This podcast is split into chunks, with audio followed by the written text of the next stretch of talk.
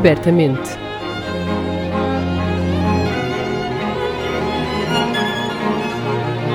Um podcast da Orquestra Sem Fronteiras. Apresentado por Diogo Costa.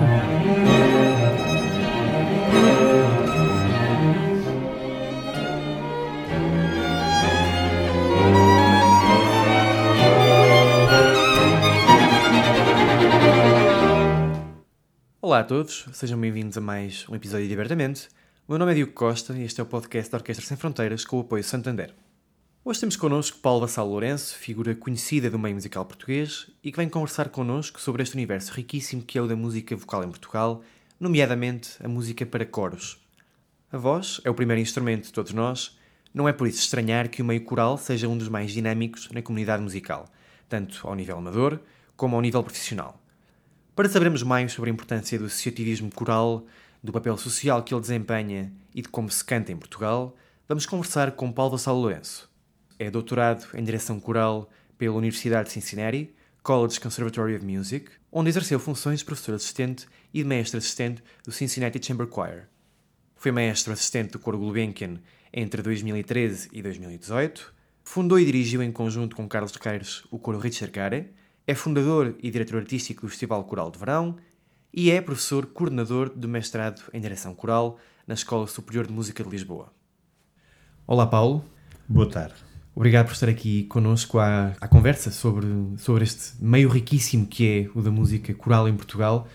O Paulo é presidente da Associação Portuguesa de Coros e começo por lhe perguntar qual é que é a importância do associativismo coral uh, na música em Portugal. Eu diria que é, para usar uma palavra que mais cara, é matricial, quer dizer, é, é fundamental porque estabelece uma matriz, uma mater, da estrutura e da cultura musical de um povo. Eu não tenho dúvida, não é por convencimento por, esta ser a minha área, mas eu não tenho dúvida que a base cultural, da, da base da cultura musical de um povo é o canto. É o único instrumento disponível permanentemente não é preciso ser rico, não é preciso ter dinheiro para comprar um trompete, ou um piano, enfim, ou um contrabaixo, ou um violino. De modo que, de facto, eu diria assim: diz-me como cantas e eu digo-te o estado em que está a cultura musical do teu país. Mais ou menos isto. Só dessa forma é possível vermos que, de facto, é, um, é um, uma expressão musical que vai desde o do meio mais amador ao meio sem mais dúvida, profissional, não é? Dúvida. Desde os pequenos orfeões, uh, passando pelo coro da Assembleia da República. Sim, uh, e até dos coros de igrejas, coros Exatamente, é? até ao coro Gulbenkian, ou ao coro é, do Teatro Nacional de São Carlos é, acaba por ser, se calhar, um meio um bocadinho mais dinâmico até do que o meio instrumental, precisamente por essa acessibilidade que, que tem, não é? Uh, mas, eh, mesmo sobre isso, perguntava-lhe como, é que, como é que acha que evoluiu a música coral em Portugal nas últimas décadas? Se pensarmos, de facto, que a voz é um veículo, não quero dizer mais forte, mas se calhar mais óbvio que a música tocada, uhum. como, foi, como é que será que foi a evolução da música coral desde o pós-25 de Abril até, até agora? Eh, logo a seguir ao 25 de Abril, bom, convém andar um bocadinho para trás. É preciso perceber que é das poucas coisas que eu não critico o Estado Novo foi que havia canto coral nos liceus. é quase a única coisa. Porque é uma pena, sinceramente, porque hum, criou-se ali uma aura, ai, o coro é chato, enfim. Uh, o coro, a música coral é um ponto de encontro até que extravasa a questão musical, é também social, é um encontro social. Uhum, exatamente. E é, pronto, e a música coral, alguns países eh, como Portugal, tem um certo estigma, mas é os países mais desenvolvidos, a música coral é uma coisa, um dado adquirido e bom. É uma maneira que nós temos de encontrar outras pessoas e cantar.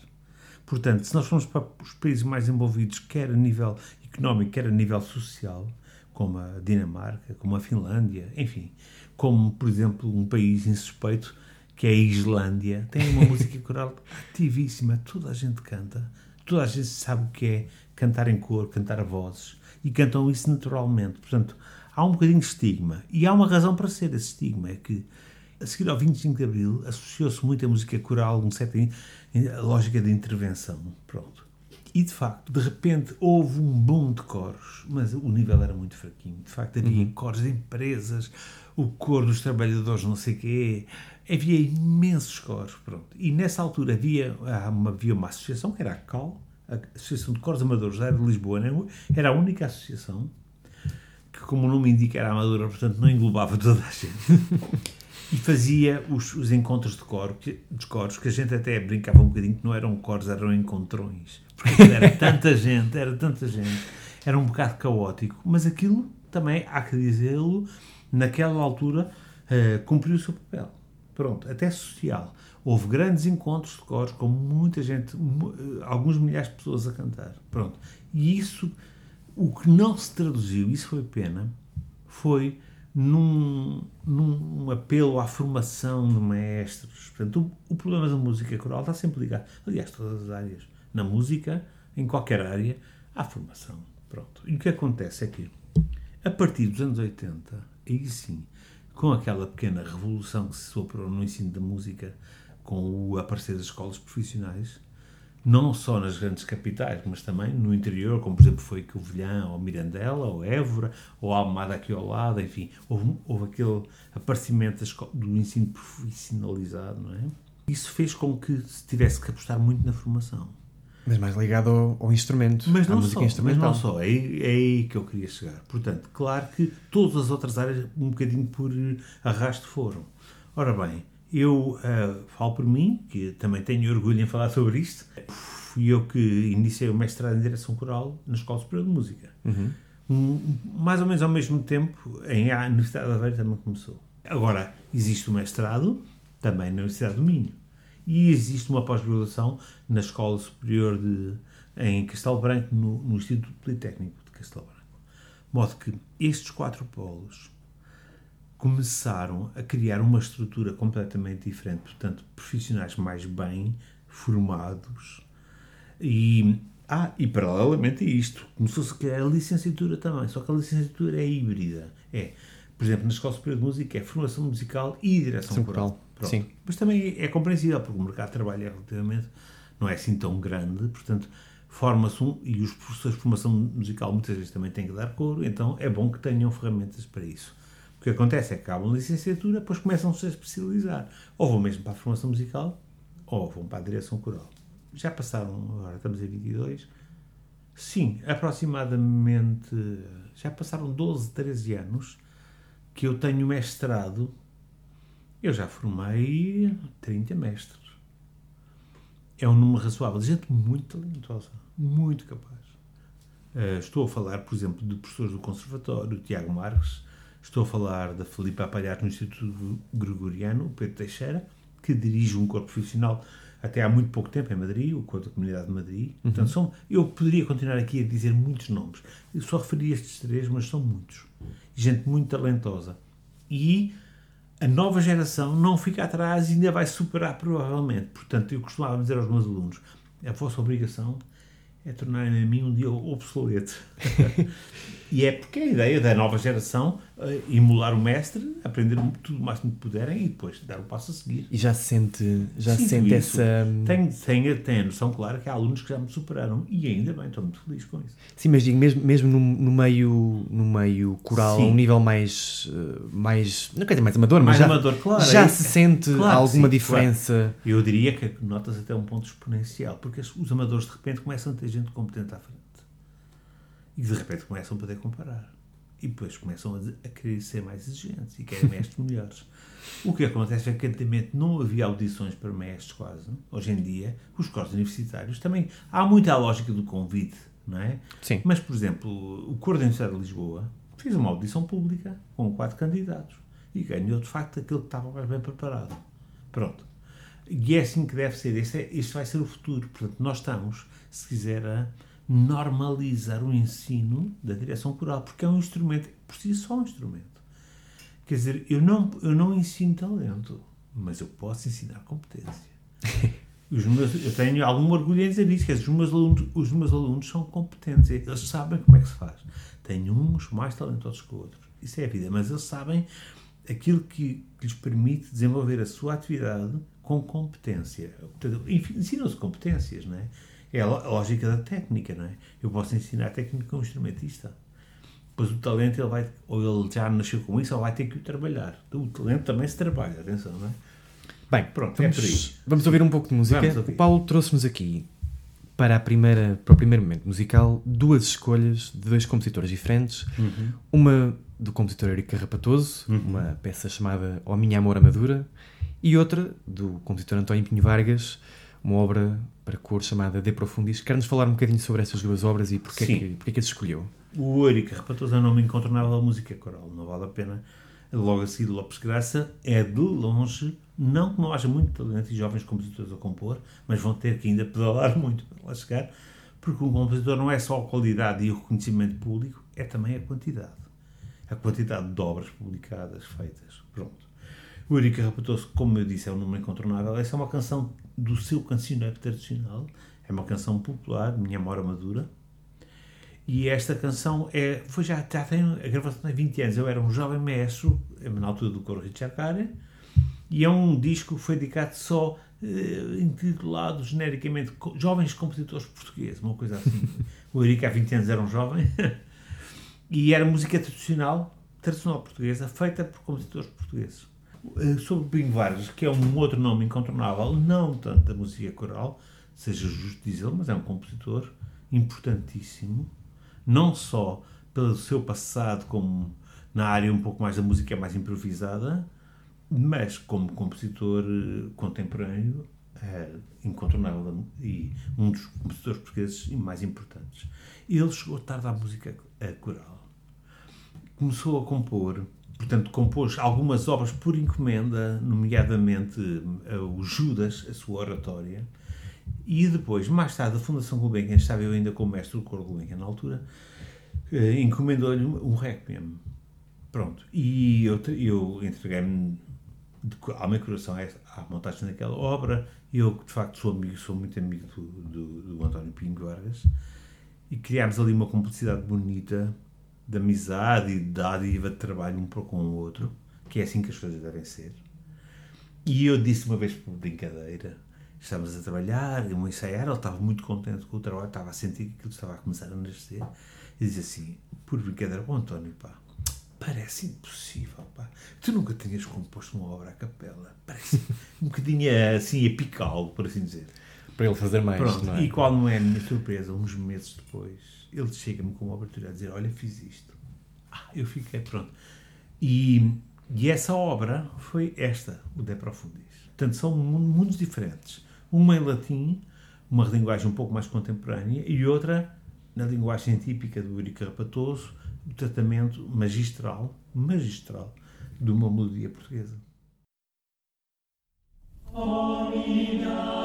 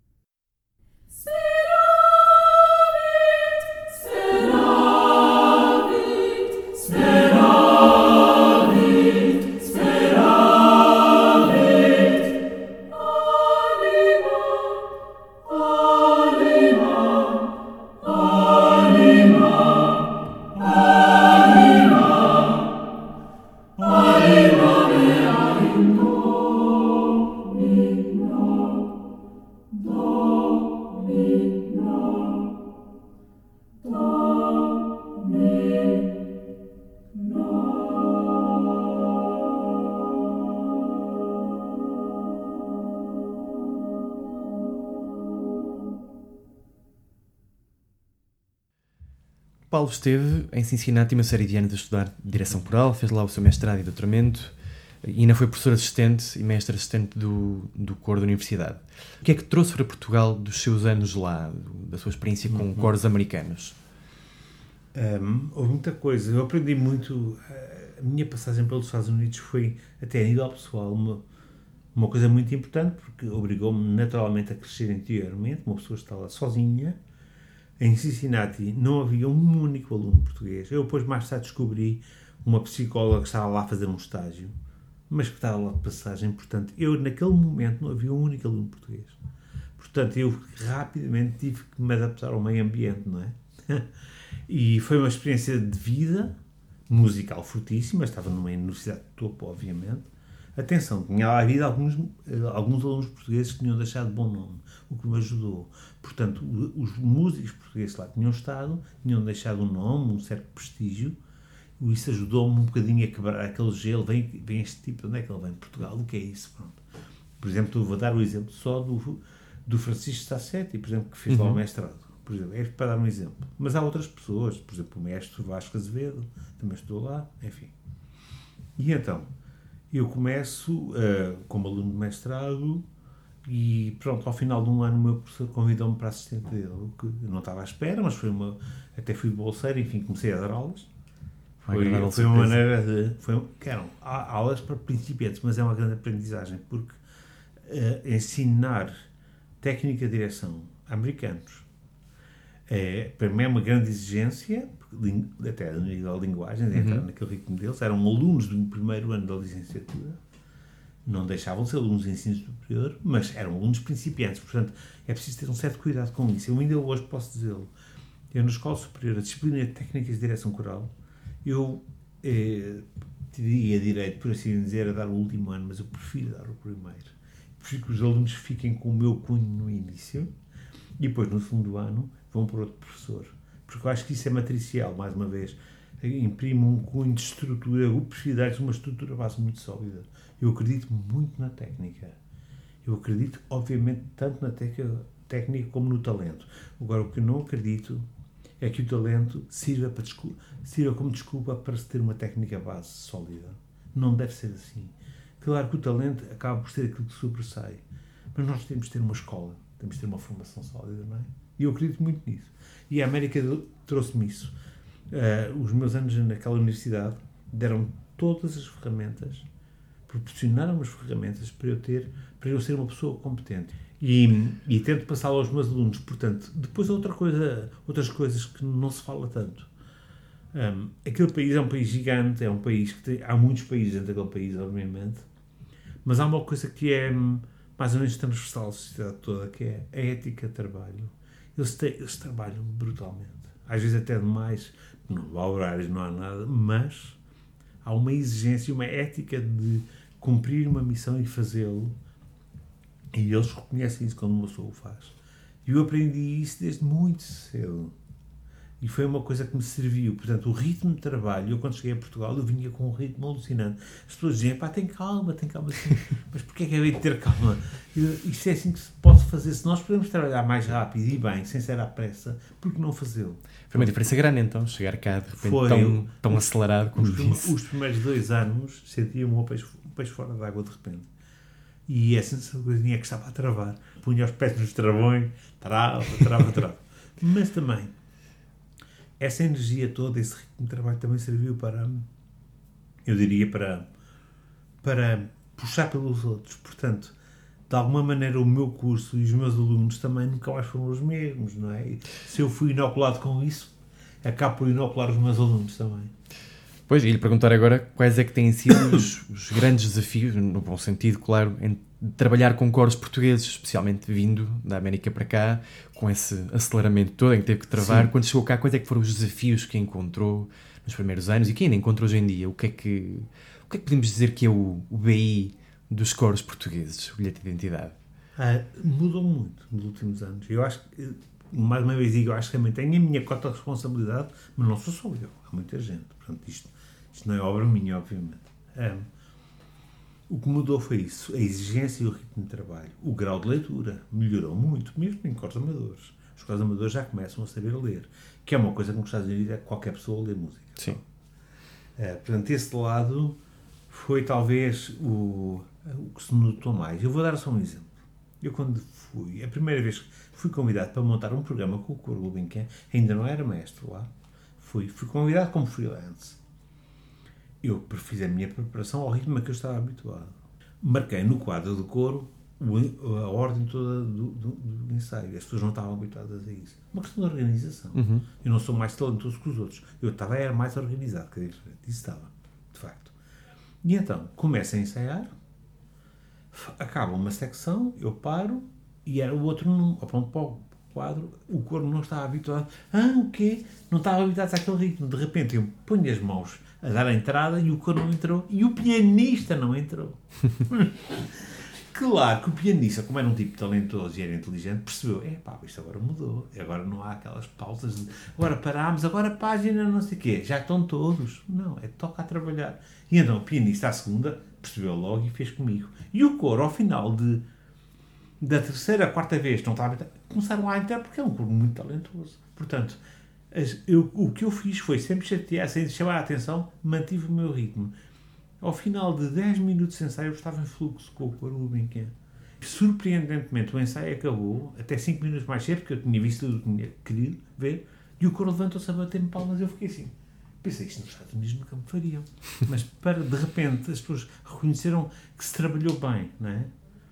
E eu pensei assim, ok, já percebi, pronto, este é o caminho. Fiquei contente nesse aspecto, portanto, e depois o coro habituou-se ao meu ritmo rapidamente, porque é um coro muito talentoso. Até, se calhar, os portugueses, eh, enfim, o ser humano é todo talentoso em qualquer parte, mas o talento dos portugueses musical, eu acho que é até superior ao talento dos americanos, na minha opinião. Não é ser nacionalista, não é isto. Eu tive alguns colegas americanos que tinham tocado em orquestras profissionais portuguesas, na Orquestra do Porto, e diziam-me isto: em Portugal há tanto talento, é impressionante. Não havia hermete, dizia ele. Facto, sua, mas isto mudou muito nos últimos 20 anos, não é? Portanto, Sim. é isso que eu estou a falar. Aquela coisa que, que falta, aquela coisa que faltava, que era uma certa exigência no trabalho, porque o talento estava cá. Agora, hoje em dia, os alunos, os jovens alunos, sabem se não trabalharem muito, não vão conseguir trabalhar, porque ah, sim, isso é. Hoje em dia é o mercado está saturado. Sim, a verdade é essa. E aquilo que eu nos Estados Unidos sentia há 20 e tal anos atrás, agora estou a sentir claramente aqui já. Portanto, nós tínhamos 20 anos atrás, mas já lá estamos outra vez, também ao nível. Há pouco trabalho e há muito talento. Vamos ouvir mais um pouco de música. Vamos. Paulo, deixamos aqui mais duas escolhas para este segundo momento musical. Uma peça de Fernando Lopes Graça. Aliás, duas peças de Fernando Lopes Graça, Senhora Daires e Acordai. Fala-nos um bocadinho sobre essas escolhas. Bom, é, eu escolhi Lopes Graça por uma questão de referência também, portanto, não vou falar aqui de questões políticas, é muito, é muito fácil falar sobre as questões políticas e ligar alguma certa conotação ao seu, ao seu ativismo político foi muito importante também, mas ele é uma figura artisticamente incontornável do século XX. Talvez o maior compositor português do século XX. E ele dedicou-se muito também à feitura de canções tradicionais, não só, também originais. O acordai, hoje em dia, nos últimos anos, tornou-se uma coisa muito comum, toda a gente conhece, mas qual é o twist que desta apresentação? É que isto é um coro holandês a cantar o acordai, com um nível altíssimo. É o Kamerkor JIP Chip, portanto é um coro, salvo erro, da, da cidade de Amsterdão, mas eu não tenho a certeza e depois, nesse mesmo concerto, há um quarteto que canta, de solistas, que canta uma, uma canção tradicional lindíssima dele, e que é a Senhora Daires, que é uma canção alentejana. E este quarteto, sim, é, tem lá dois cantores portugueses. Porque é que eu falei nesta referência, eh, referi este coro? Porque eles fizeram um, um concerto inteiramente dedicado ao Lopes Graça, adoraram e pediram a alguns cantores portugueses para se juntarem a eles. Porquê? Porque eles queriam cantar o português com a, a com a maior perfeição possível. E vocês Sim. vão escutar e é impressionante o nível de dicção. Há uma outra coisa que nota, se nota o sotaque, mas é com um nível altíssimo. O quarteto chama-se Windsor Concert e é um tom quarteto que canta também.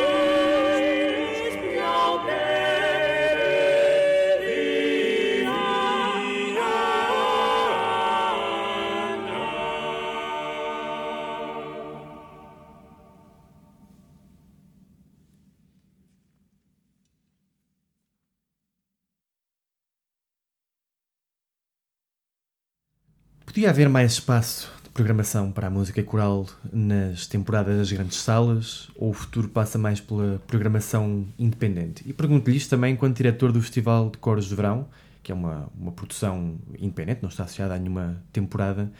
Por onde é que acha que passa o futuro da música coral em Portugal? Essa é uma pergunta one million dollar question. Uh, é, é a música coral não deixa, apesar de tudo, ser um parente pobre, obviamente. E há uma certa razão de ser, porque apesar de tudo, como há muita gente amadora a cantar, não tem tanto lugar nos grandes auditórios. Ainda assim, há música coral em Portugal feita de altíssima qualidade. E o público está a aumentar. Eu posso dizer que eu, no ano de 2015, 16, agora não tenho... 16, 2016, fiz um programa dedicada à música ibérica coral no grande auditório. Era uma terça-feira. Não tive a sala cheia de facto, nem metade. Mas foi uma primeira experiência e eu achei aquilo na altura uma temeridade do Risto.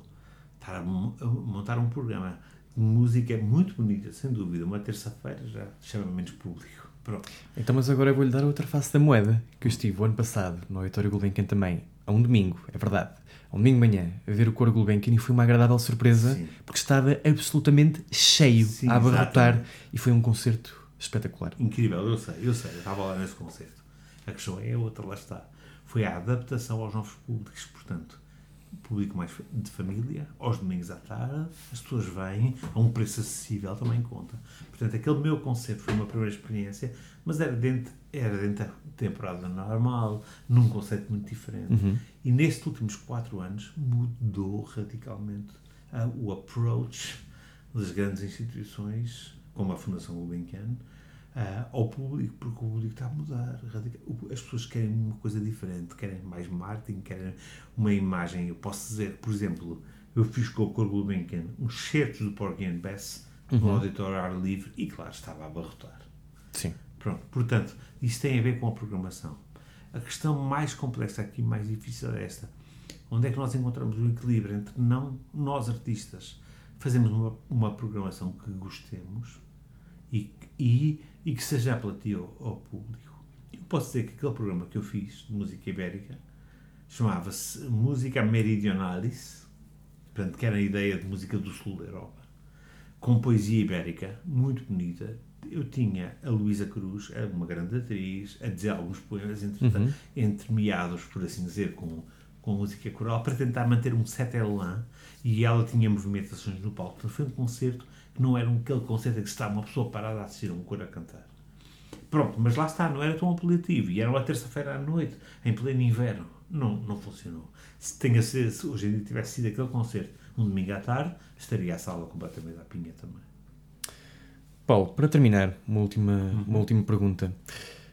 Em 1980 formou-se o primeiro núcleo coral a tempo inteiro, ou pelo menos é assim que está no site do Teatro Nacional de São Carlos, um, e falo do Coro Nacional Sim. de São Carlos. E três anos depois assumiu-se a personalização plena sob a direção do maestro António Brainovich. O Coro Gulbenkian é fundado também em 64. Houve aqui uma, uma evolução na profissionalização dos cantores e dos coros em Portugal, passados do, de uma, passado de uma, de uma tradição não amadora, mas em que não estavam o tempo inteiro a fazer este tipo de atividade, para uma profissionalização em que agora estão a tempo inteiro a trabalhar E como da- coralistas. O cor da Casa da Música. E o cor da Casa da Música, verdade. Mas a pergunta que lhe faço é: o que é que ainda faz falta ao meio coral profissional em Portugal para as próximas décadas? Para onde é que, para onde é que queremos caminhar? Essa pergunta é muito complexa de responder. E eu temo não dar a resposta que muita gente gostaria que eu desse. Eu acho que os coros profissionais vão pouco a pouco desaparecer, provavelmente. A razão é esta. Passo a explicar. Há parte os coros de ópera, como é o coro do Teatro Nacional de São Carlos, que tem que ser um coro residente porque tem que dar apoio às produções de ópera. Portanto, esse coro tem que existir. E aí faz um certo sentido que seja um coro profissional, que tenha um coro permanente, como tem a Orquestra Nacional, a Sinfónica Nacional, ou como tem, pronto, o, o- a Companhia Nacional de Baile. Há, há grupos residentes, o Teatro Dona Maria, o Teatro São João, enfim. Esses coros fazem sentido. Mas o coro de São Carlos, no que diz respeito à música coral, tem essa faceta muito dedicada à ópera. Nem sempre é música coral como nós a vemos. Não são para fazer tanto as cantatas de Bach, por exemplo. não é? Portanto, é um coro mais específico. Mas eles fazem o seu programa, o seu repertório, fazem eh, a sua música paralela a isso, fazem música de concerto também, e ainda bem. Como nós não temos, é o coro Gulbenkian, de facto, não é um coro profissional o tempo inteiro. As pessoas ganham o que trabalham. Ninguém vive só do coro Gulbenkian. Portanto, ah, e o que acontece é que provavelmente no futuro passará por isto. Portanto, isto começa a haver uma certa Uma mudança de paradigma, não é? mudança de paradigma. Sim. é verdade. Paulo, muito obrigado pela conversa. Vamos agora para a nossa última escolha. Paulo, deixa-nos aqui mais uma peça de Eurico Carrapatoso, Sim. Linhagem, pelo coro do Festival de Verão e Orquestra Filarmonia das Beiras. Fala-nos um bocadinho sobre isto. Bom, quis também não só falar de coros à capela, isto é uma obra para coro e coro e orquestra. Não sei se pronto, já, já repararam que eu só escolhi o repertório português. Eu podia ter escolhido outras coisas, mas faz sentido neste eh, chamar, eh, como é se chamar a brasa à nossa sardinha, não é? Puxar a brasa à sardinha portuguesa. Esta obra foi estreada há pouco tempo. Uh, por mim, uh, o coro do Festival de Verão é um coro que existe já, começa a trabalhar para grandes eventos. Portanto, é um coro amador, mas tem um nível muito alto, reforçado com alguns profissionais, lá está. É um bom exemplo. A orquestra completa esta obra foi estreada uma obra-prima da música coral sinfónica portuguesa. Pronto, e o que vou mostrar aqui, o que vou pedir, vamos poder ouvir, é a parte final da obra, tem uma pequena, uma pequena secção ainda instrumental que liga ao coro e depois o coro termina a capela. Pronto. O que é que é? é Trata-se, no fundo, do fim da viagem. Já o Magalhães morreu, eles estão a chegar a Sevilha, não é? E depois aparece um texto em espanhol, com um poema muito conhecido do António Machado, Caminante não há caminho, caminho se hace al andar. O caminho, caminhante não há caminho, o caminho faz ao caminhar. É um, é um, é um statement filosófico muito bonito, muito poderoso.